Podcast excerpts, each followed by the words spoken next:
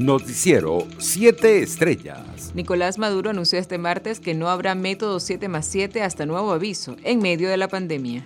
Durante una reunión con los diputados del bloque de la patria, Maduro aseguró que Venezuela cuenta con un proceso de inmunización avanzado y los mejores tratamientos del mundo para combatir el COVID-19. Por su parte, la vicepresidenta Delcy Rodríguez confirmó que en las últimas 24 horas se registraron 287 nuevos contagios y dos fallecidos de coronavirus en el país. El total de contagios de COVID-19 ascendió a 445.369 y el de víctimas mortales se ubicó en 5.337.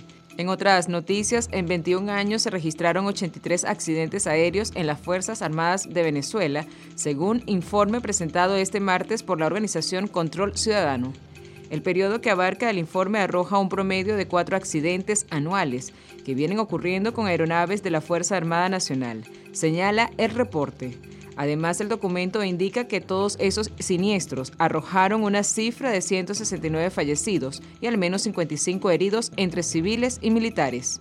En otras noticias, el organismo de migración de Perú extendió por 90 días, a partir del 6 de enero, el plazo para tramitar el carné de permiso temporal de permanencia CPP, según lo anunció el comisionado de la Secretaría General de la OEA para la crisis de migrantes y refugiados venezolanos, David Smolansky.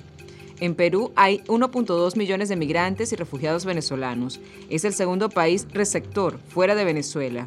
Lima es la ciudad con más venezolanos en el mundo, con más de 800.000 migrantes, escribió el funcionario hemisférico en su cuenta en Twitter. Internacionales. La Fiscalía de la Nación en Perú confirmó este martes una investigación preliminar contra el presidente Pedro Castillo por presunto tráfico de influencias, colusión y patrocinio ilegal, que quedará suspendida por la inmunidad de la que goza el jefe de Estado. Las diligencias contra Castillo no podrán comenzar hasta que concluya su mandato, advirtió la Fiscalía en un comunicado donde destacó que es la segunda vez en la historia del Ministerio Público que se abre una investigación preliminar a un mandatario durante el ejercicio de sus funciones. En otras noticias, el presidente argentino Alberto Fernández llamó este martes a la justicia a investigar sin demoras y dirimir las distintas responsabilidades por el presunto uso del servicio de inteligencia durante el gobierno de Mauricio Macri en el poder entre los años 2015 y 2019 para llevar adelante persecuciones ilegales. La justicia federal investiga una denuncia que he ordenado a hacer a la Agencia Federal de Inteligencia para que se investiguen acciones del anterior gobierno que promovieron el espionaje ilegal y diversas persecuciones judiciales contra sindicalistas y opositores, indicó Fernández en un hilo de su cuenta de Twitter. El número récord de 28.395 migrantes realizaron la peligrosa travesía del canal de marcha en precarias embarcaciones hasta Inglaterra en 2021 más del triple que el año anterior, cuando se registraron 8.400 llegadas, según la agencia de noticias británicas PA. El fenómeno no ha dejado de crecer. Desde el año 2018 se cerraron el acceso al puerto francés de Calais, de donde parte la mayoría de los barcos hacia Inglaterra, y al túnel bajo en el Canal de la Mancha, el cual los migrantes solían cruzar escondiéndose en los innumerables camiones que pasan por él a diario.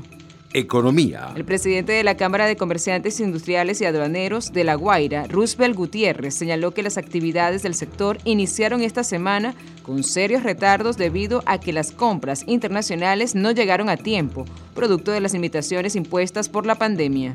El dirigente empresarial recordó que en el 2012 las importaciones se ubicaron en 66 mil millones de dólares y en el año 2021 no superaron los 7 mil millones de dólares en todo el territorio nacional. Deportes.